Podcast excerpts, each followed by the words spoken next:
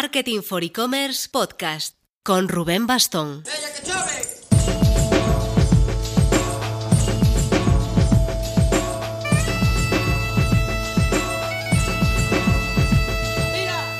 Hola marketers, el webinar que organizamos la semana pasada para conocer a fondo TikTok fue espectacular. Pasamos de los 700 registros, nuevo récord para nosotros, y personalmente aprendí mucho de las dos TikTokeras que nos acompañaron, a Pablo San Marco de The Social Media Agency y a mí, eran Cristina Luengo y Mary Santaolalla. Entraron al trapo y resolvimos dudas como cuánto vale un diamante en TikTok, la monetización para los influencers, cuánto puede costar una campaña con influencers allí, aparte de comentar el perfil de la comunidad y las oportunidades a día de hoy para las marcas, que son muchas. Os dejo el enlace al vídeo en la descripción. Tenemos en el horno, a punto de salir, un ebook muy interesante sobre tendencias sector por sector después del coronavirus con opiniones de profesionales de cada vertical y nuestro Next e-Payments que volcaremos a virtual y se celebrará el 9 de julio. Manteneos atentos que el ritmo no para.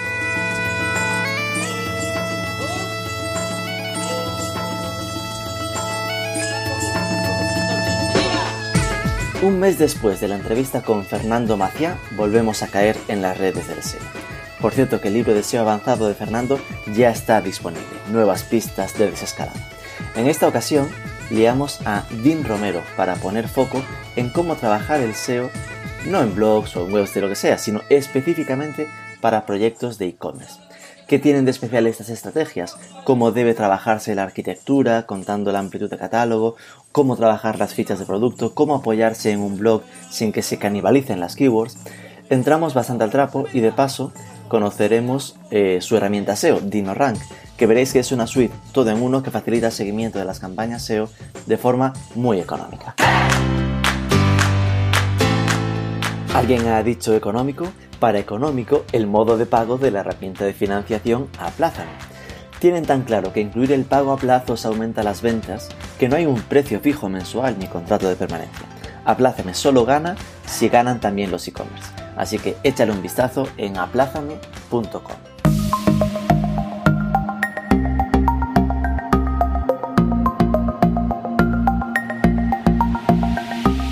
Dean Romero, muy buenas. Hola, buenas Rubén, ¿qué tal? ¿Qué andamos? A ver, yo a ti te conozco de lo típico, de ver en tu blog, caer en tu blog, ¿no? De diversos momentos cuando vas buscando cosas vinculadas a SEO, pero aún no había tenido el placer de, de hablar contigo.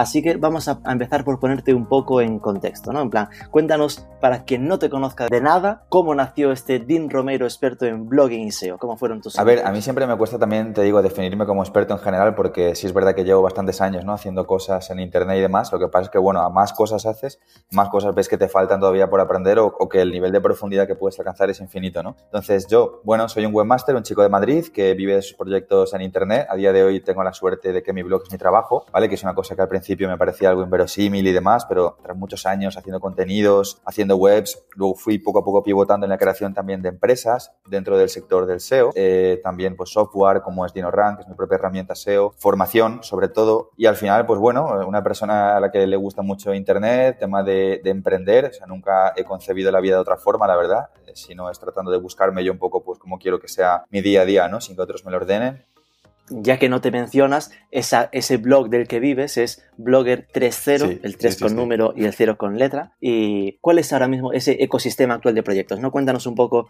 a qué, cómo repartes tu tiempo a pues, hoy. A ver, la verdad es que me, me, resulta complicado. Cada vez menos, porque al final por una cuestión de iteración, pues te vas haciendo, ¿vale? De semana tras semana tras semana. Trato de ser ordenado, de llevar un time blocking para gestionarlo todo, pero al final son bastantes frentes, ¿vale? Por un lado está, como tú bien decías, ¿no? Blogger 3.0, que es el blog principal, ¿vale? Sobre el que se vertebra un poco todo, eh, donde genero contenidos todas las semanas, bien sea yo o autores invitados. Entonces esto se consume por lo menos un día entero de lo que es mi, mi calendario de trabajo. ¿Vale? Porque los artículos tienen muchísimo trabajo, le, intentamos... Mucha profundidad, es lo que se nota, que igual es uno a la semana, pero ese artículo está muy Sí, eso es, tratamos de darle todo el power posible y, de pues, tocar un tema eh, de la mejor forma, más, más en profundidad, más al detalle. Esto se quita, se quita un día a la semana fácil, también ahora con la membresía que hemos lanzado, también, eh, que es SEO Warriors, pues por lo menos un día entero también está dedicado a grabación de vídeo o a gestión del vídeo del profesor en cuestión o a temas varios, ¿no? Porque al final llevar una comunidad, como es una membresía, también implica tiempo. Tienes que estar en Telegram, tienes que estar un poco ahí, ¿no? También son horas, lógicamente. Y luego a nivel de nichos, que es una cosa que nunca he querido dejar, digamos, de lado, a nivel de trabajar en webs, pues por lo menos, por lo menos es otro día entero más, que es un día, pues eso, ¿no? Para, en este caso, por ejemplo, estoy trabajando un proyecto más enfocado a la afiliación,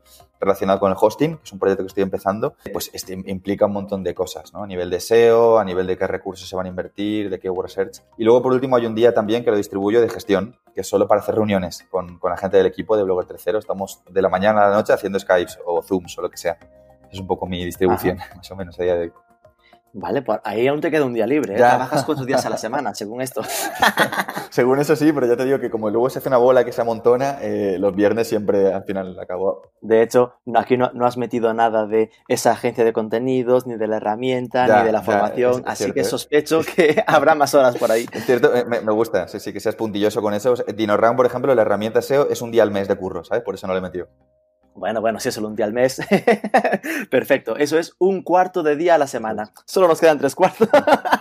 Esto lo completamos hoy, ya completamos la agenda de tu semana. No, mira, al hilo de lo que comentas, hablas de equipo para Blogger 3.0. ¿Qué equipo tienes para, para ese mm, blog? A ver, somos una cadena de personas, ¿vale? Porque, a ver, al final el blog es lo que también alguna vez yo he dicho en el blog, en el propio blog. Es decir, ya no es que sea un blog de hobby, ¿no? Que fue lo que yo empecé, un WordPress, un blog, yo iba haciendo un artículo cuando me iba dando ahora ya pues es un, es un, tengo la suerte de que es mi trabajo, es, es, una empresa, ¿vale? Pues entonces somos una cadena de personas. Por un lado estoy yo haciendo los contenidos, esto es una cosa que jamás delegaría, que es una cosa que disfruto. También tenemos un jefe editor, ¿vale? Que se encarga de pues la maquetación, de gestionar redactores, eh, de coordinarse, por ejemplo, también con el diseñador, que es otro perfil, quien hace la foto para el post, que siempre es una foto específica. Hay una persona que se ocupa de llevar el podcast, que también tenemos, que es un podcast, digamos, muy integrado con el blog, ¿vale? Que es un, un contenido que se publica en audio una vez al mes en el blog, pero también hay que subirlo a las plataformas, editar de un poquito. Pues bueno, todo esto para Blogger 3.0. Luego también pues en el equipo, ¿qué más? Tenemos personas que se ocupan de la parte de nichos, ¿vale? Que me ayudan con el mantenimiento. Personas que están trabajando en una línea de servicios para montar pues posibles futuras agencias a nivel de agencias SEO. Luego están mis socios, ¿no? Gaby de DinoRank. Hay un ecosistema de, de lo más variado.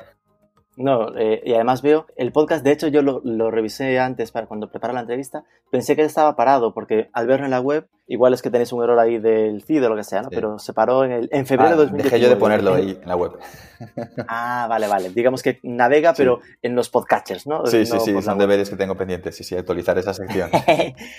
y, y, entiendo que la monetización en este caso es todo a través de los cursos que vais montando eh, o promocionando en la Bueno, eh, a ver, el core principal de lo que es Blogger 3.0 es formación, ¿vale? Efectivamente, el core principal es la membresía, que es, que es formación. Luego hay, un curso aparte que, que salió antes al mercado, que es Dispar tus visitas, que esto es un infoproducto. Entonces, con estos dos productos, eh, digamos, es una parte importante de lo que son los ingresos. Pero bueno, tenemos más cosas. Yo siempre digo que Blogger 3.0 para mí es como una especie de triángulo que tiene tres, tres áreas. Por un lado, en la base está el blog, el blog en sí mismo también monetiza porque tiene patrocinadores, gente que, por ejemplo, Rayola Networks, que son muy amigos míos, ¿no?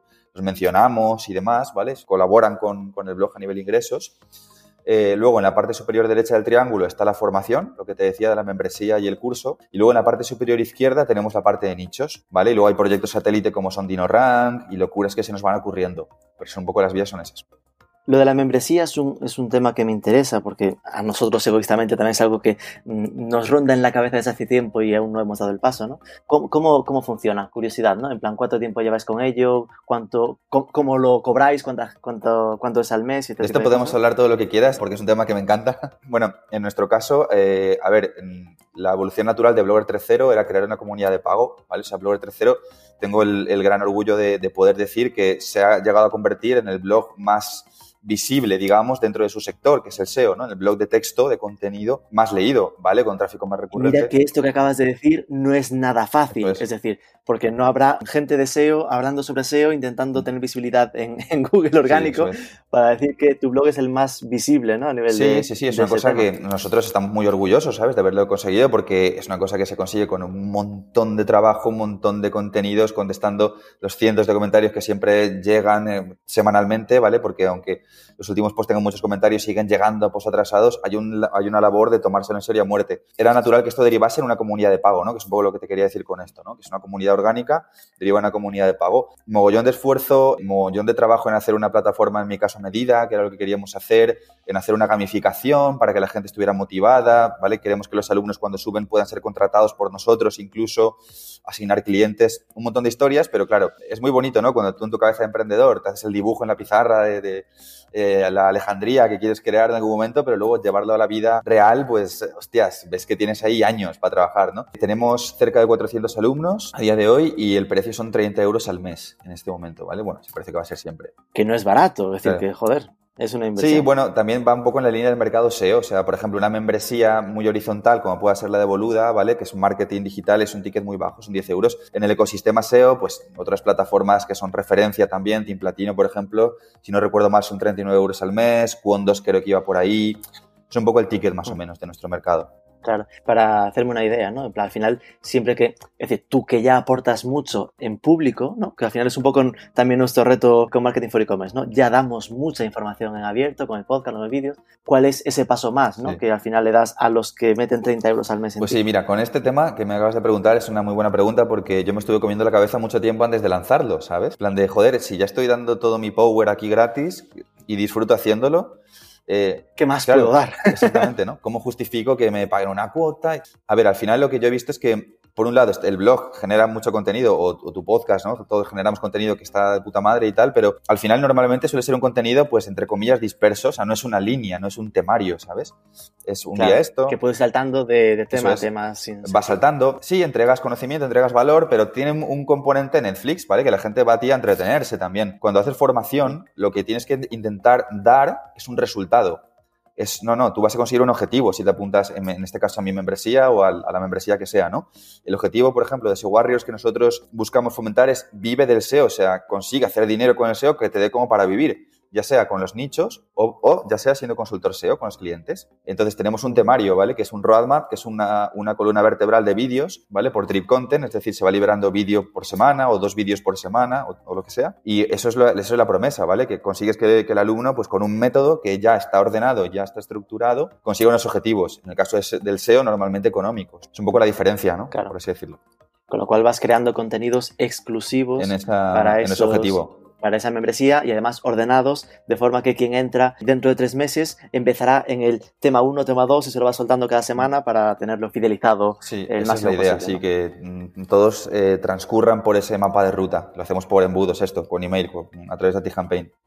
Qué bueno. Y me hablabas de DinoRank. Esto es algo bastante reciente que vi que habías lanzado hace, hace unas semanas. Eh, cuéntanos un poco sobre esta herramienta. ¿Para qué es? sí, bueno, realmente DinoRank tiene un añito, ¿vale? Es decir, eh, a lo mejor viste algún tuit ah, mío y demás, donde la haya mencionado hace poco, pero sí, es una empresa joven, ¿vale? Del ecosistema de Blogger 3.0 y bueno, pues la verdad es que estamos bastante contentos con esto. A ver, en cuanto a su funcionalidad, yo lo que quería crear era una suite de herramientas SEO que fuera accesible, ¿vale? Porque el mercado nuestro a nivel SEO, las herramientas suelen ser caras y suelen estar enfocadas a agencias, suelen tener una curva de aprendizaje alta. Eh, yo que sé, ScreenFrog, NetPeak, Spider, SEMrush, tú te metes y es un monstruo de datos. Pero la gente que está empezando, o, ya no que está empezando, sino gente que tiene nichos, que se mueve a un nivel que no necesita tanto nivel avanzado, de según qué cosas o según qué interface, pues yo vi ahí un hueco de mercado y la oportunidad de, aportar algo desde Blogger 3.0, que es a mí lo que me motiva, ¿no? Entonces, pues eso, queremos tener Rank con la idea de hacer una suite, una suite de herramientas que te permite hacer todo eso de tu página, llevar el tracking de las posiciones, hacer auditorías a tu página, eh, mejorar los contenidos, ¿vale? Una serie de, funciones a nivel SEO en una sola herramienta y muy barata. Esa era la idea.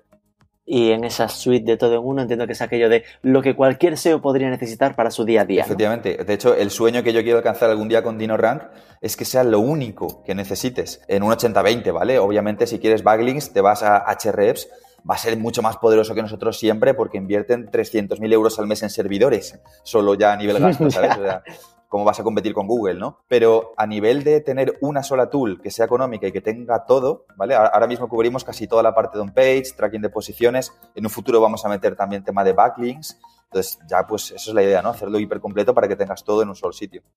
Sí, estoy viendo el tema de precios, está como la básica a 20 euros al mes, cuando a lo mejor una equivalente, estoy pensando en un SEMrush o así, estará en 100 o según el modelo, 100, 200. ¿no? Lo que no tienes es, porque claro, estoy pensando igualmente en el modelo SEMrush, estos suelen tener como ese punto de prueba gratis un mes o una versión gratuita limitada. Aquí es, si lo quieres, mm, paga, ¿no? es curioso, porque esto ahora que lo dices, a ver, eh, efectivamente no está anunciado en la home, ¿vale? Al principio no pudimos salir al mercado con un trial porque éramos tan baratos que no, no, teníamos para ajustar las máquinas, los proxies, ¿vale? Porque cuando la gente entra, esto no es que yo hago un programita y se usa y no gasta y ya está. No, no, esto consume recursos, proxies, servidores, mi socio tiene que estar haciendo el pino para ajustarlo para que sea tan económico. Entonces, al principio no salimos con trial, sí tenemos trial, ¿vale? Normalmente, pero lo solemos sacar pues en momentos puntuales, ¿no? Al final es, ese punto de entender de somos una empresa pequeña, cada uno que entra gratis, a nosotros no nos es gratis, nos cuesta en servidores y tal, así que hemos preferido que la gente entienda y por lo menos pague un poquito. Sí, esa es un poco la idea.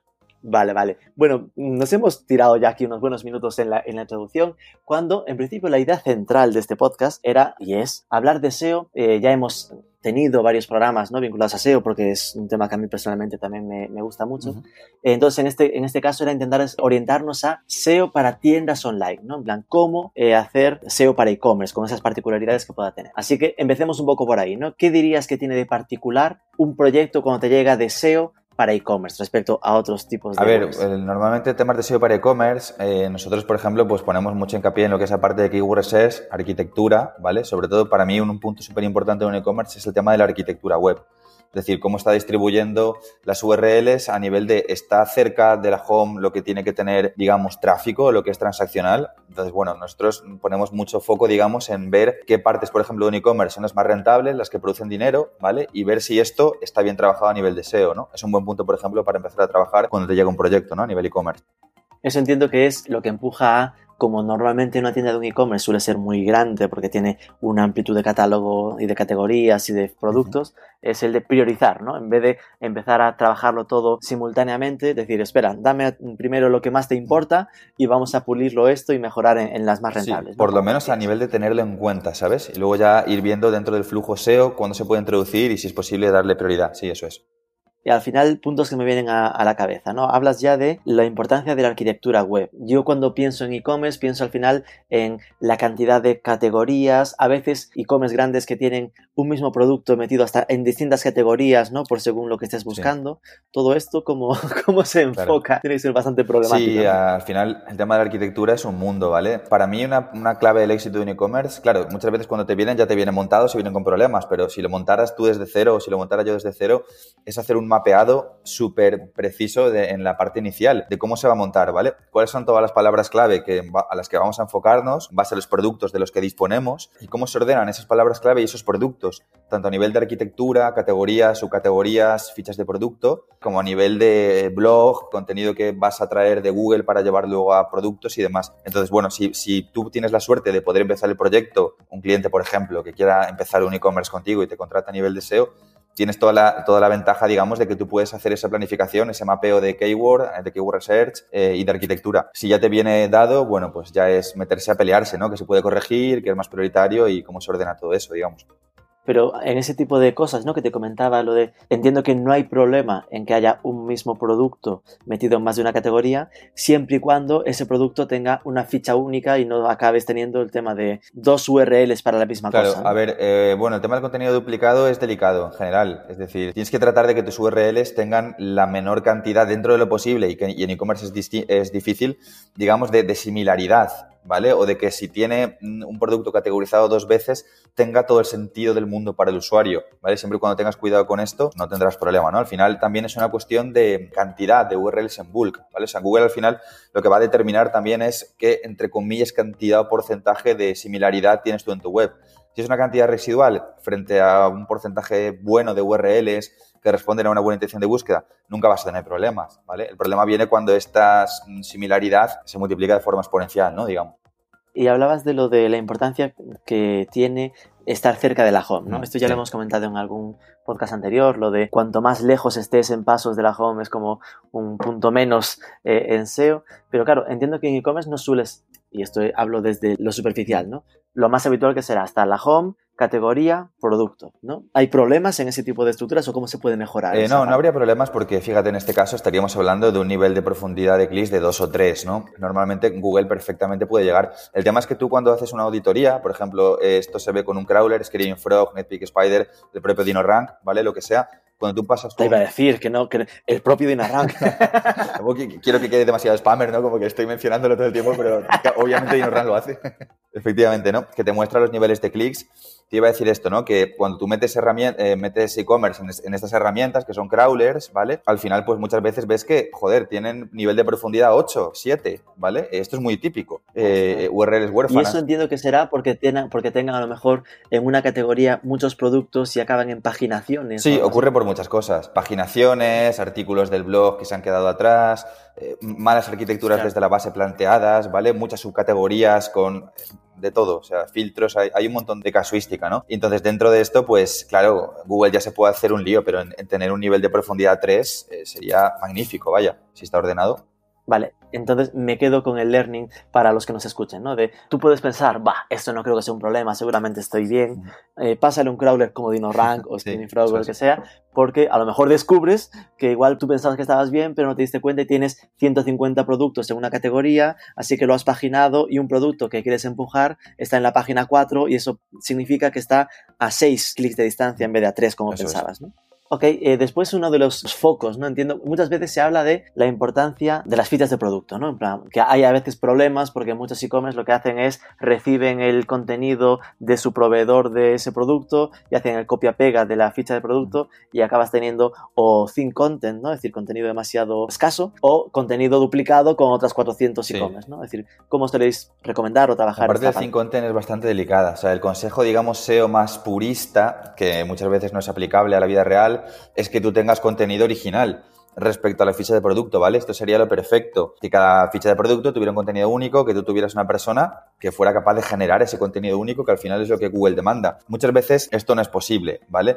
Eh, hay soluciones de lo más mm, variopintas, desde las drásticas, que pueda ser, si vas a generar contenido duplicado a saco, desindexa, pero claro, cuidado, porque hay veces que puede interesarte traer tráfico por la ficha de producto, ¿vale? Eh, hay soluciones más entre medias, black hats, entre comillas, de cambiar los textos con un spin. Digamos que depende del caso, ¿vale? Analizar en cuestión. Pero bueno, nosotros normalmente... Acabas de decir ahí un par de palabras juntos, que es lo de cambiar los textos con un spin. Ah, sí, sí, que y lo muy- por es lo de tener un programa que, que como que reordene los textos. Sí, ¿no? eso es, de alguna manera, ¿vale? Lo que pasa es que hacerlo con calidad es difícil y que Google se lo coma, bajo mi experiencia, ¿eh? que tampoco nosotros somos, no somos muy black hats, entonces tampoco es nuestro core, pero suele ser difícil.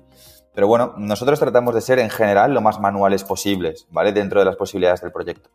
Es decir, que al final será mejor trabajarlo manual, priorizado, a hacerlo con un spin automático y que quede como un- una tontería eh, automática mal hecha que se nota Si dispones de los recursos, que muchas veces no es, pero bueno, si, si dis- dispusieras de ellos, sí, desde luego.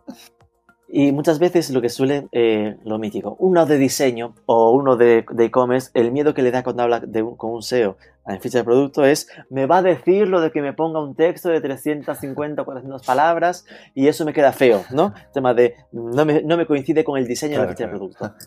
¿Qué le dirías a esta persona? De- desde el cariño o desde el odio, no, no es broma, es broma.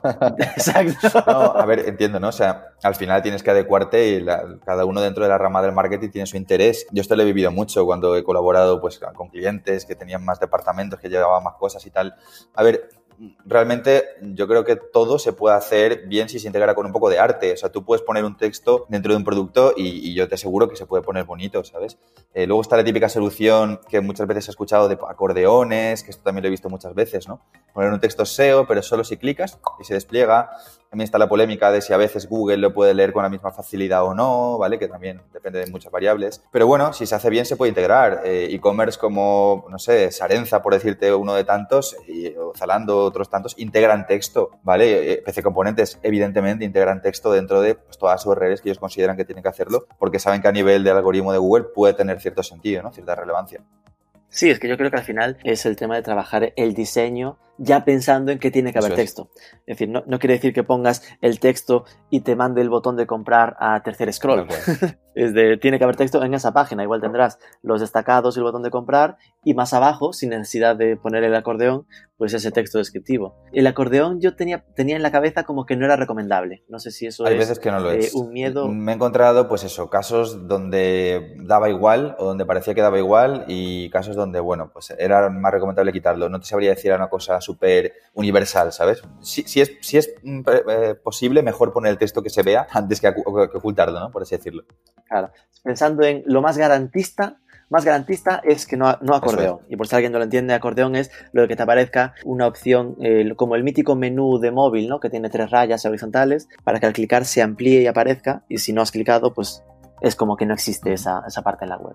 También he visto muchas veces, bueno, se ve, ¿no? En e-commerce, de tenerlo en pestañas, ¿eso sería eh, aceptable o, o también es como arriesgado como... A ver, lo- depende al final de la programación, ¿sabes? Si está hecho en un lenguaje que el bot lo puede leer y crawlear, no, no debería haber problema. ¿Para qué se hace eso? Se hace para condensar más texto en menos espacio y para que luego a nivel de experiencia de usuario tenga sentido, ¿vale? En función del clic que haces, eh, la página te pinta una información u otra. Si a nivel de, la, construcción de, ese, código, de esa programación, no hay problema para Googlebot, es tan sencillo como que no pasaría nada, ¿no? Pero claro, esto no siempre es así, ¿sabes? Entonces, ya te digo, si, si hubiera que dar un solo consejo universal, yo diría que texto visible al final. ok. Y también suele haber esa, la mítica duda de hacia dónde debo orientar mis esfuerzos SEO si hubiese que priorizar. A posicionar categorías o posicionar productos. O ambas, o al final es un depende. Te digo, a ver, en SEO normalmente el depende, sabes que es como nuestra palabra favorita a los SEOs, más cuando hablamos de SEO. Eh, la verdad es que sí, eh, nos, nos la tendríamos que, que tatuar, yo creo. Eh, a ver, sí, siempre depende. Lo que pasa es que, bueno, si nos vamos a un concepto SEO más general, claro, si tú trabajas una categoría, ¿vale? Le estás dando fuerza, autoridad, lo que cuelga de esa categoría se va a ver beneficiado. Entonces, a ser- exacto, se beneficia todo Claro, el que hay un concepto envolvente también, ¿no? Que si me das a elegir, quizás elija categoría antes que producto. Pero claro, depende de mil cosas. Imagínate que tienes un producto que responde a búsquedas de Google donde no tienes mucha competencia. Entonces te interesa en ese caso concreto mucho más trabajar el producto, ¿no? Por una cuestión de conversión y de, de- de ranking, ¿no? Digamos. Yo supongo que también dependerá de si la categoría tiene mucha competencia o no, ¿no? Al final es verse como en, el, eh, en la rentabilidad del esfuerzo. De, vale, si tengo una categoría, obviamente, si se pudiese, siempre a categoría, ¿no? Porque será una búsqueda más genérica, más búsquedas, más opciones de que caiga. Pero a lo mejor esa búsqueda de categoría es mucho más competida y es mucho más difícil posicionarse. Sí, puede hacer que sea más, normalmente es más difícil posicionarse porque abarcan una keyword que no está en long tail, aunque bueno, tú puedes trabajar la autoridad de una categoría, ¿vale? Darle fuerza, darle enlaces, ponerla arriba en la arquitectura web, interlinking tal, y que eso no te sirva quizás para rankear la categoría, pero que sí dé fuerza a productos que están contenidos en esa categoría por, mm, de forma secundaria y que los rankees también, ¿sabes? Una cosa por la otra. Qué bueno. Esto sería el, me estoy trabajando el SEO de la categoría, aunque no esté en mis expectativas que esté bien posicionada la categoría, sino como un esfuerzo indirecto para posicionar realmente el Puede producto. ser una, una casuística concreta, sí. Vale, otra de las casuísticas que solemos encontrarnos muchas veces, ¿no? Tienes una tienda online con producto y abres el blog, porque todo SEO suele recomendarte que tengas un blog para ampliar la posibilidad de posicionamiento de keywords y que muchas veces acaben canibalizándose, ¿no? En plan, que acabes eh, compitiendo eh, con contenidos del blog con contenido de producto. Ahí, ¿cómo, cómo soléis recomendar? Para mí, vale, todo parte de un buen keyword research, ¿vale? Es decir, si tú planteas un buen keyword research, tienes que tener por un, eh, por un lado, claro, una bolsa, digamos, de palabras clave que sean normalmente, ¿vale? Más tipo inbound, más tipo informativas que se enfocan al usuario que está más atrás eh, en el funnel, ¿vale? Pues eh, si el usuario está más arriba, en la parte más alta o más ancha, digamos que está buscando información sobre un determinado producto, no lo tiene claro, busca guías comparativas, que en ese segmento también entran mucho los nichos de Amazon afiliados, por ejemplo, que nosotros también trabajamos. Si el usuario va bajando más por, el, por ese funnel, ¿vale? A nivel de su cabeza, su conciencia respecto al producto, se acerca a keywords más transaccionales, ¿no? Para mí tiene mucho sentido eh, poner mucho foco en que no exista canibalización, como te decía, a través de un keyword research, donde tienes muy claro esa bolsa de keywords que son eh, inbound, por otro lado las que son transaccionales y saber cómo vas a dar la respuesta de usuario en ambos casos. Si consigues hacerlo bien, ¿vale? Desde una fase inicial, es muy difícil que tengas canibalización. Entonces, eh, en la forma más resumida de entenderlo, sería imaginarse que destinaríamos el blog a la parte más alta del funnel y las fichas de producto o lo que es la parte de e-commerce a lo que tiene más cerca de la venta, como tiene todo el Sí, eso suele ser lo habitual, ¿vale? Suele ser la, típica buena estrategia, digamos, un poco más, por así decirlo, estándar. Me imagino que habrá muchas variantes, ¿no? Pero eh, claro, porque si tú enfocas el blog eh, a esa parte más alta del funnel, también te permite jugar con long tiles, ¿vale? Porque hay más amplitud semántica, el usuario busca de muchas más formas, ¿no? Lo otro es comprar zapatillas, pero si buscas lo otro, ¿qué zapatilla Nike es mejor? Reebok versus Adidas, ya tienes otra serie de palabras clave que a su vez por el hecho de quizás de ser más long tiles, en según qué casos te puede ser más fácil de posicionar ¿no? y de traer tráfico. Muchas veces yo creo que ahí el problema puede ser eh, lo típico, cuando el que lleva el blog es alguien diferente a quien lleva el e-commerce, con lo cual tendrá sentirá la presión de que entonces esto mío arriba en el funnel no convierto, así que me dicen que no compenso, así que me van a cerrar el proyecto, ¿no? Ese tipo de, de claro, Sí, sí, para mí una, clave en, este punto, ¿no? En, este caso que estamos hablando en el e-commerce, eh, aunque aplicaría muchas más cosas, ¿no? Es la integración, o sea, la integración de, mismo profesional barra profesionales llevando todas las, las áreas de un proyecto, en este caso a nivel tráfico, sí, sí. Supongo que también ahí habrá medidas ¿no? que se pueden implementar en el blog de integrar, bueno, típico, pues si estuviera integrado, como decimos a nivel profesionales, que cuando escriban ese post estén pensando en enlazar hacia la parte más de producto. Digo que al final, vías de, aunque esté en la parte de arriba del funnel, no tengo por qué escribir mi texto y olvidarme del e-commerce. no puedo enlazar a producto. Sí, poner call to action, CTAs, si es, si es una comparativa, ¿no? Hacia distintos productos. Intentar hacerlo con sentido, ¿no? Porque también nosotros vemos que es muy difícil derivar tráfico si, si tú lo haces un poco pues matando moscas a cañonazos con enlaces internos un poco a lo loco, ¿no? El usuario al final hace clic donde le interesa, ¿no? Que es una cosa que Google también tiene muy estudiado con su, con su patente, ¿no? Reasonable Surfer y demás. al final el usuario hace clic donde va a tener interés, donde el enlace esté más destacado, donde le pueda ver más y es una cosa que Google también pues, debería tener en cuenta. Eh, míticas dudas que suelen aparecer con este tipo de proyectos de blog. ¿Blog en subdominio o en carpeta? Pues, a ver, yo normalmente prefiero en, carpeta, ¿vale? O sea, tampoco soy demasiado fan de los subdominios, he trabajado poquito con ellos, la verdad, soy más de carpeta. Creo que la, autoridad que puede tener ahí se, va a beneficiar, ¿no? De algún modo con lo que es el, site en sí mismo y, no sé, le veo, le veo más sentido a priori por si alguien no pilla lo de carpeta, carpeta es que en vez de eh, blog.midominio.com sea midominio.com barra, blog, ¿no? dentro del dominio. Digo, ah, yo siempre he sido también de esta recomendación, pero aún me sorprende ver, ¿no? ver casos de subdominio, porque al final para mí hacer un subdominio es como empezar de cero, ¿no? El esfuerzo como si que Google lo, trata como un dominio nuevo. Yo tampoco le termino de, encontrar mucho la gracia, la verdad. Y mira que conozco algunos proyectos exitosos eh, en subdominios, por ejemplo, la red de, de Uncomo tiene animales.uncomo.com, eh, belleza.uncomo.com, con el portal madre es Uncomo. Pero bueno, claro, efectivamente ellos han asumido eso, o sea, es un tema de branding, marca y asumen que cada portal partía de cero, ¿sabes? Le, le destinan mogollón luego de recursos a cada página web y, y ya está, ¿no? Pero ellos los tienen, claro. Y esto nos lleva muy claramente hacia la siguiente pregunta. El blog sería la, respuesta fácil. La otra sería, imaginémonos que tenemos un e-commerce eh, con presencia internacional, con España, Francia, Italia, Reino Unido, Alemania. Ahí, ¿qué recomiendas? Tener un .com y después un barra, barra UK, barra IT o lo que sea por país, un dominio por país, eh, mi dominio.fr o .it, o subdominios, rollo italia.midominio.com. A ver, eh, tampoco te, diría que es una respuesta universal, ¿vale? Cada, aquí cada profesional pues tendrá su forma de hacer. Yo te digo... Qué poco te mojas. ahora, me mojaré tranquilo. Yo, si tuviera que elegir, ¿vale? Yo te diría que eh, yo me quedaría con un dominio por país normalmente, ¿vale? Por mi forma de trabajar, de entender un poco esa segmentación y esa gestión de recursos. Por ejemplo, a mí me gusta mucho cómo lo hace la gente de, de Civitatis ¿vale? Que es pues, una macro red de blogs, de temas de viajes, ¿vale? Pues ellos tienen un dominio para qué ver en Croacia, otro dominio para, bueno, para París, qué ver en París, en guía París, viajar a París, un dominio para, ¿vale? Pues son dominios diferentes al final, que funcionan como marcas diferentes y todos trabajados desde la base con, sí, ciertos patrones comunes a nivel arquitectura, diseño y demás, pero creo mucho más en ese enfoque satélite concentrado, digamos. De hecho, me parece un caso de éxito, ¿vale? Si lo, luego lo quieres, yo que sé, dejar enlazado, lo que sea, son una gente que lo hace muy bien.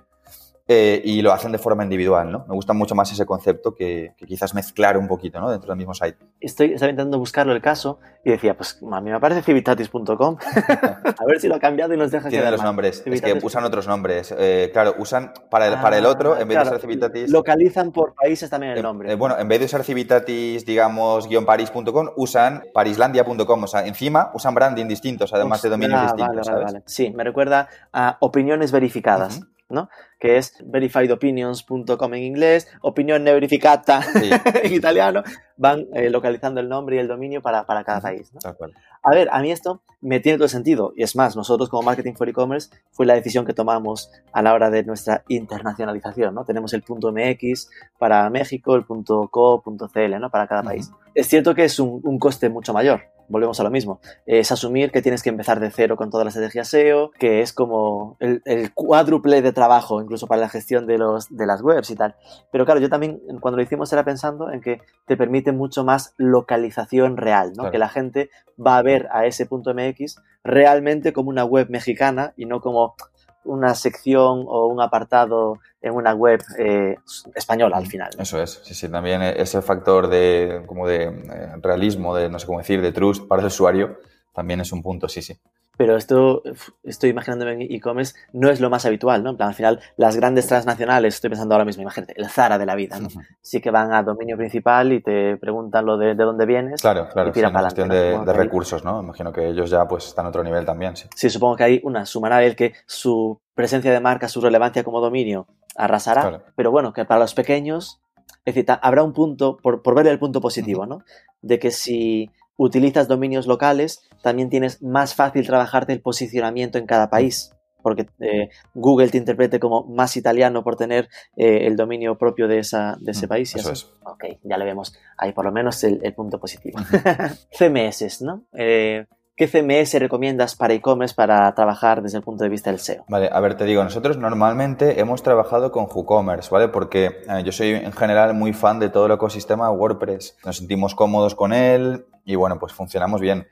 Eh, es un poco lo que te podría decir. Luego, en cuanto a quizás CMS que no, no sé si decir recomiende tanto, pero que con los que no tenemos tanta solvencia o que me han parecido un poquito más complejos en según qué momentos, eh, Magento, por ejemplo, no me, a mí no me termina de gustar mucho, no me termina de cerrar demasiado, ¿vale? Si tuviera que decirte algo, te diría estos dos, más o menos. Es decir, WordPress para el sí y Magento para el no. sí, sí. Entiendo que en esta ecuación, Shopify, por ejemplo, ¿lo has llegado a probar alguna vez? Eh, poquito, la verdad, o sea, poquito. O sea, he leído, eh, conocemos un poco de esto y demás, pero hemos, nos hemos especializado mucho más en temas de WordPress, cuando hemos tenido un cliente y demás. Y, no digo porque a Shopify a veces se le suele criticar lo de que no puedes llegar al código, ¿no? Claro. Porque al final ahí es como más plantillas y tienes que comértelas, entre comillas. Eh, vale, entonces, dudas sobre esto. WooCommerce a veces se le suele considerar como que tiene sus limitaciones en el crecimiento de un e-commerce. Ah, esto lo habéis notado, ese punto. A veces lo que suelen recomendar es WooCommerce vale para proyectos pequeños, pero claro, si vas a tener multidioma, pues que con el multidioma, ah, así así se lleva en la integración, ¿no? Cosas de ese estilo. no hemos tenido clientes tampoco en el sentido de mm, que sean gigantes eh, a ese nivel, por así decirlo. Cuando ya creo que un e-commerce tiene eh, ya un crecimiento lo suficientemente potente, ¿no? Como para poder generar tanto, tanto tráfico, seguramente tantos ingresos, puede tener sentido quizás una solución a medida, ¿sabes? En la programación para poder responder a una posible limitación de, de lo que es eh, WooCommerce. Pero bueno, sí, nosotros también nos hemos movido también, por ejemplo, con e-commerce a nivel de nicho, ¿vale? Que esto es una cosa que también eh, hemos creado nosotros mismos como experimentos y demás. Y en ese punto con WooCommerce nos ha funcionado bastante bien. Y ya que estamos con WordPress, ¿cuál es tu plugin favorito de SEO? Porque estamos ahora asistiendo de unos meses para acá a, que el JOAS que estaba como súper consolidado, hay muchos que lo están empezando a a poner en duda. Sí, sí, sí. A ver, yo aquí te voy a dar una respuesta, la verdad, seguramente que no sorprende a nadie porque es súper clásica, ¿vale? O sea, súper clásica, eh, conservadora. A mí me gusta mucho de toda la vida All-in-One SEO, eh, desde siempre. All-in-One SEO, ¡wow! Esto sí que es el, la previa. Te has resistido a cambiar hasta del paso de irte hacia, hacia Yoast. Sí, sí, sí, tal cual. De hecho, yo lo he probado, tal, pero no me termina de cerrar nada. Creo que tiene un enfoque mucho más marketing, como para el, tío que no sabe de SEO, con sus pestañas, sus colorines y tal, pero a mí no me cuadra. Eh, luego, a ver, RAM sé que también ha cobrado fama en los últimos tiempos. Sí, ese es el, que hablaba. Ah, no sé, llámame vieja escuela, pero es que mm, yo para lo que hago, ¿sabes? Que yo uso el All-in-One, pero uso la versión Premium, ¿vale? Que es la versión de pago, que también te permite poner, no sé, por ejemplo, textos en las categorías, ¿vale? Eh, Ah. metas en las categorías, cosas así. Entonces, con, con eso me sobras. A nivel de metas, a nivel de configuración de home y un poco todo esto, tampoco es ligero. Me hago la idea de que seguramente el All-in-One SEO Premium probablemente esté al nivel del Yoast gratis, que es lo que usa todo Sí, el mundo. sí, ¿eh? sí, y, y más. o sea, es decir, eh, el All-in-One te permite todas las configuraciones de Yoast, las mismas, las puedes hacer en una interface más sencilla, más minimalista, eh, y, y- y son las mismas, ¿eh? O sea, yo los he comparado muchas veces y son prácticamente casi similares. Te compro, te compro el All-in-One SEO. Perfecto. Eh, otra de las cosas que se habla mucho así a nivel SEO está lo de la evolución del lenguaje AMP, ¿no? El Accelerated Mobile Pages. Eh, esto que a nivel blogging pues ya está relativamente bastante extendido, ¿no? En plan que todo el mundo quiere tener esa versión AMP para que te aparezca el rayito en las búsquedas de móvil. En e-commerce no se ve tanto porque se ve como que aún el lenguaje está en evolución, ¿no? Esto tú lo recomiendas, lo estás usando. A ver, no, la verdad es que nosotros no lo usamos. También te diría, para e-commerce, yo personalmente creo que normalmente no tiene quizás tanto sentido, ¿vale? Puede que haya algún caso particular donde se note más. Por poner casuísticas, por ejemplo, si un e-commerce, también te lo digo aquí desde el lado nichero, que es un poco el, el que más explotamos Sí. nosotros, ¿no? Funcionase con AdSense a nivel de, me quiero decir los posts, ¿vale? El blog, quiero decir, de un e-commerce, ¿no? Funcionase con, con contenido más inbound y ese blog se monetizase con AdSense, con AMP pues ya, ya tendrías un problema, ahí ya tendrías una limitación. Luego también a nivel de implementación, ¿vale? Puede ser delicado, a poco que se haga algo mal, a nivel de, pues, de URLs después y demás. Es un tema delicado. O sea, yo creo que para e-commerce, para esa supuesta velocidad que te puede dar o, o tráfico, digamos, que puede ser mínimo, yo creo al final, ¿no? En la mayoría, mayoría de casos, no le termino de ver mucho sentido, la verdad. Me generaste una duda con lo de que si tenías AdSense AMP tendrías problemas. ¿No se puede tener publicidad en la versión Hasta AMP? donde yo sé, no. Vaya, o sea, con AdSense, ¿eh? Puede que me equivoque, pero vamos, hasta donde yo sé, no. Eh, igual con AdSense no, es que me suena, nosotros por ejemplo en Marketing for E-Commerce tenemos versión MP y ahora me haces dudar, pero creo que tenemos implementado un, un plugin específico para poder tener publicidad, pero es cierto que no con AdSense, ¿no? En plan, Claro. con- directamente con un servidor aparte.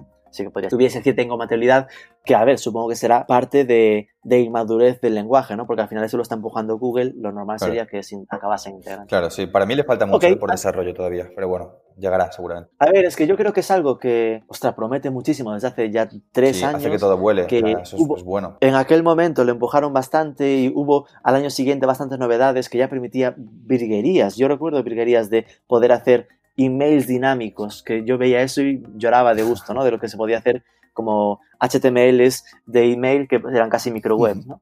Pero que se quedó un poco estancado. Hace tiempo que no se ven como Novedades. novedades, exacto. Porque la- precisamente la parte más débil estaba justo en esta integración de las pasarelas de pago, ¿no? De la parte de poder acabar una compra sin salirte de la AMP, ¿no? Para que no haya ese Claro. entro en AMP, me cambio a la otra porque al final te explota todo el seguimiento por Analytics Claro, y claro, todo ese tipo de historias. complica todo, sí, en ese sentido. Mencionabas un poco antes eh, la parte de trabajar los enlaces entrantes para categorías y tal. ¿Cómo trabajáis vosotros o cuál es vuestra recomendación para temas de e-commerce para trabajar esta relevancia del dominio o de, lo- o de las páginas de producto y esto de los enlaces entrantes? A nivel de enlaces externos, por ejemplo, te refieres de los backlinks, del inbuilding, Sí. ¿no? Por un lado está el tema de qué enlaces sí y qué enlaces no, ¿vale? Es una cosa que yo creo que ha venido evolucionando mucho en los últimos años. A nivel del inbuilding, eh, lo hemos visto en muchos nichos también que tenemos nosotros. Parece ser que a Google ya no le vale cualquier enlace, ¿vale? Como si ocurría antes, tú te ibas a cualquier market, comprabas un enlace de un sitio mediocre y tal, y bueno, te, te- te podría funcionar. A día de hoy parece más complicado, parece que Google busca un poco más ese factor de trust, de autoridad, de veracidad del sitio que te enlaza. Por ejemplo, nosotros a nivel de filtrar link building, para un e-commerce en este caso, pues tenemos mucho más cuidado. Por ejemplo, descartamos automáticamente cualquier web que tenga una tendencia negativa, que sea número cero en el índice de Sistrix, por ejemplo, que de estas en los marketplaces hay que muchísimas. supongo que ese índice estará en DinoRank también. Eh, bueno, el de Sistrix concretamente no, porque es de la herramienta, de la herramienta Sistrix que vale un pastón, que es para agencias, ¿vale? Es otro mercado. vale. Pero bueno, por ejemplo, cuando tú te vas a un marketplace a comprar enlaces, ¿vale? Pues eh, los marketplaces sí te suelen pintar, ¿no? Con la API conectan y este numerito. Y tú ves, o sea, tú pones categoría, yo qué sé, eh, animales. eh, Tengo una tienda online que vende pues, huesos para perros. Eh, y tú ves que un montón de webs de las primeras que te salen, índice Sistrix, cero, cero, cero. O sea, quiere decir que son webs pequeñas, que no son webs que tengan ningún tipo de autoridad. Google desprecia mucho ese tipo de enlaces a día de hoy bajo nuestra experiencia. ¿vale? Entonces, por un lado, somos muy maniáticos cada vez más a la hora de la consecución de ese tipo de enlaces, la, prospección de las SERPs, por ejemplo, es una buena salida de esto, buscar tus propios links, o si eh, estás en un market, que sean enlaces que, tengan cierto filtro, ¿no? Y luego a la hora de, pues, apuntarlos, creemos que tiene sentido eh, todo aquel enlace, digamos, que Google se puede creer, ¿vale? Eh, Google se puede creer que consigas enlaces hacia un contenido que ya está relativamente alto en las SERPs, pero es un poco más raro que te enlacen a un post que tienes en página 7, que está apuntando a una keyword transaccional. ¿Vale? E, es, tiene menos sentido a nivel de usuario, ¿no? Pues es una cosa que tratamos de aplicar, cotejar ranking versus el sentido que tiene ese enlace y que sean sitios que, tienen trust, digamos, ojos de buscador. Pues ya has dicho varias cosas interesantes. Una es, a mí me sorprende mucho esto que dices, ¿no? Es decir, que te vayas a una herramienta de, webs que ofrecen para comprar artículos, enlaces, y que haya tantos con esa nota mala, ¿no? Es decir, mm. me sorprende que, que las herramientas mismos no, no hagan por quitarlas, ¿no? Mm. Porque al final solo, solo lo entiendes si al final estás eh, sosteniéndolo en engañar a los que no saben. Que seguramente sea lo que pasa, es lo más triste. Normalmente eh, lo que te puedo decir yo, ¿no? Bajo lo que conozco y tal, es que las, los market de enlaces suelen ir a un concepto de cantidad, ¿vale? En plan de yo tengo 3.000 medios dentro, yo tengo 5.000, ¿no? Parece que es un poco como, pues, eh, quién tiene más, por así decirlo, ¿no? dentro de esa guerra... Pero pues, realmente es que no te interesará que haya más, sino que haya buenos. A mi modo de ver, efectivamente es así. O sea, solo interesa la calidad. Tiene, tiene que interesar mucho más esa calidad, esa cualificación que esa cantidad, pero claro, se puede implicar un proceso manual quizás, o bueno, no siempre manual, pero semiautomatizado de verificación, que también es un tema, ¿no? Que efectivamente mucha gente no, no lo hace. Y después lo de esa parte artesanal que tú decías que, que solías eh, practicar, ¿no? Lo de hacer búsquedas en las SERPs, ¿no? En Google, para ver a quién le podríais pedir enlaces porque estén generando contenidos más o menos parecidos. Y después lo de decidir que el lugar al que enlace pueda ser creíble por Google. Es decir, ahí ya es hilar fino, ¿no? En plan, supongo que es tirar a una a un anchor text, ¿no? A los textos enlazados conservadores, ¿no? Que sea mucho eh, palabra de clave de marca y cosas no, no demasiado exactas solo Sí, marca a muerte. De hecho, ahora que lo dices, sí, es verdad, porque antes no, no lo he mencionado. Eh, la marca, pues cada vez yo le veo más peso, ¿vale? A día de hoy tenemos webs, mira, que han bajado con los updates, nichos,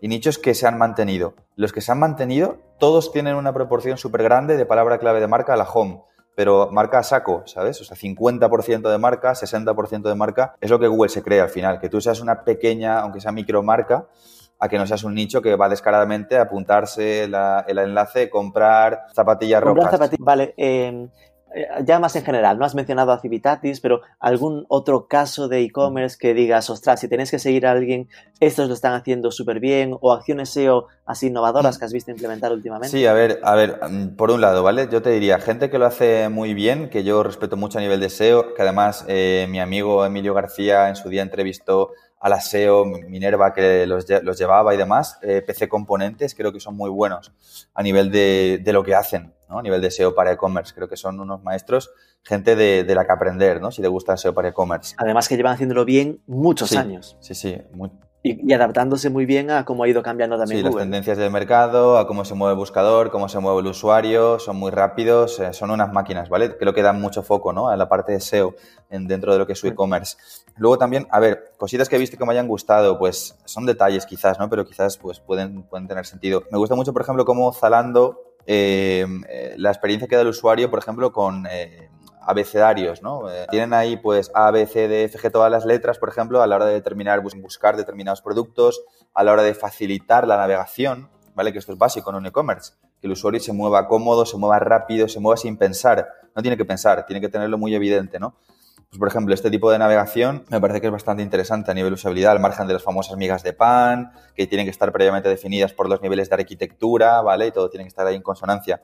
Y luego también una cosa que he visto que me parece interesante, bueno, es una cosa sabida, ¿no? No es que sea algo innovador como tal, pero cuando son e-commerce muy grandes, ¿vale? Que esto lo he hablado con consultores SEOs de un perfil bastante técnico, por ejemplo, en la home, ¿vale? Pues ofuscar enlaces que no tengan mucho sentido, que se repitan eh, en bucle, ¿no? Hacia secciones que no son relevantes para concentrar esa transmisión de autoridad hacia categorías, por ejemplo. Claro, que esto al final es entender que cuantos más enlaces tengas desde Home, menos jugo, jugo SEO, ¿no? Link juice se le está adjudicando a cada uno de esos si destinos. Si tienes ya cientos y cientos de enlaces y de URLs, que esto pasa en e-commerce muy grandes, ya, ya diluyes, claro. O sea, llega un punto donde A nivel crawler puede ser más, un poquito más difícil, quizás, sí. Por cierto, Zalando, un ejemplo de e-commerce internacional que está con zalando.es, zalando.com, con dominio por, por país, como decíamos antes.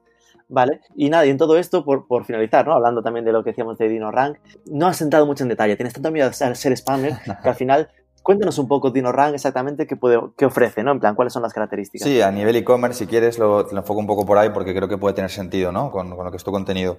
A ver, mmm, nosotros, por ejemplo, y ahí lo hemos aplicado en clientes para e-commerce con DinoRank, cosas que hacemos. Eh, puedes hacer el seguimiento de tus palabras clave, evidentemente, ¿vale? Esto es algo fundamental. Antes de trabajar URLs, tienes que ver de qué punto de partida parten en Google, ¿vale? O sea, con DinoRank tienes un tracking de posiciones geolocalizado a nivel internacional. Puedes geolocalizar en cualquier país del mundo, incluso en una localidad. O sea, yo, por ejemplo, vivo en Coslada, ¿vale? Dentro de Madrid, soy de Coslada, pues puedes geolocalizar una keyword panadería Coslada dentro de Coslada, ¿vale? O sea, te permite un nivel Hasta de... el nivel local, ni siquiera ciudades grandes. Sí, sí, eso es. Puedes, eh, puedes eh, encontrar, pues esto creo que es, que es importante, ¿no? A la hora de empezar un trabajo SEO, sea cual sea. Luego también tienes una parte de auditoría, ¿vale? Que, por ejemplo, un e-commerce muchas veces no sabes cómo te llega. Tú un DinoRank lo pones y, no tienes que pelearte como en Screen Forogen en entender 50 paneles. Tú haces un clic, eh, el dinosaurio se activa y que es un poco lo que hemos hecho a nivel usabilidad, ¿no? Yo lo he trabajado mucho en ese sentido. Te entrega un informe y donde tienes errores, ya está. Tú vas haciendo clic, errores 404, pum. Errores de contenido duplicado, pum, ¿vale? Con un clic lo ves todo. Errores de falta el H1, URLs lentas, todo, ¿vale? Te sale y es una forma rapidísima de hacer un diagnóstico. A ver, otra cosa que creo que también es súper potente para e-commerce es lo que hablábamos un poco antes del tema de la arquitectura, ¿vale? Con DinoRank tienes un módulo que es, eh, bueno, son dos. Tienes por un lado enlazado interno para ver cómo es todo el enlazado interno y la arquitectura de tu web con un clic.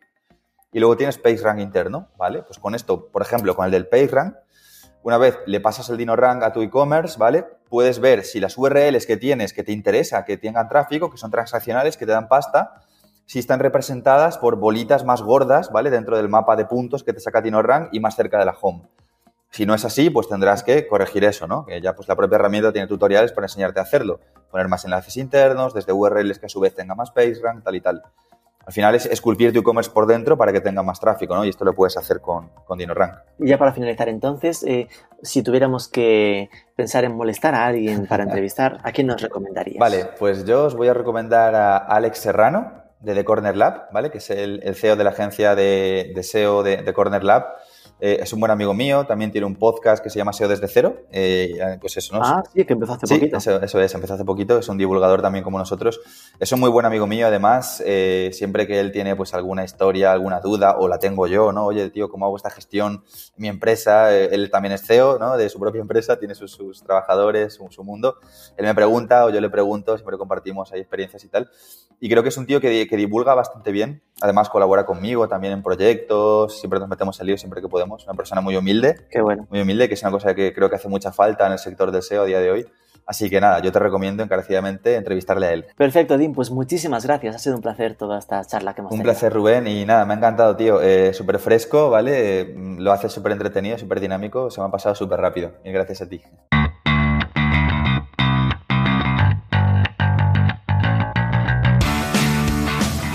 Ya nos ha dejado deberes, nombres súper interesantes de los que tirar. Nuestro plan es, la semana que viene, hablar de marketplaces de proximidad. Se está hablando mucho de esto a nivel local, muchos ayuntamientos pensando en salvar el comercio local con iniciativas de este estilo, así que nos hemos acercado a un caso de éxito en este entorno, la experiencia barcelonesa Manzanin, para ver cuánto de fácil les resultó a ellos. Y ya os spoileo que nada de fácil.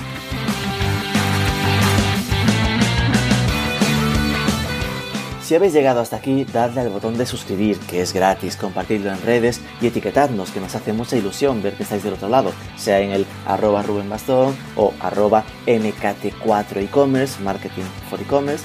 Dejadnos un like o comentario en ebooks o una review, pero sobre todo, sobre todo, no os olvidéis de que nos escuchamos la próxima semana.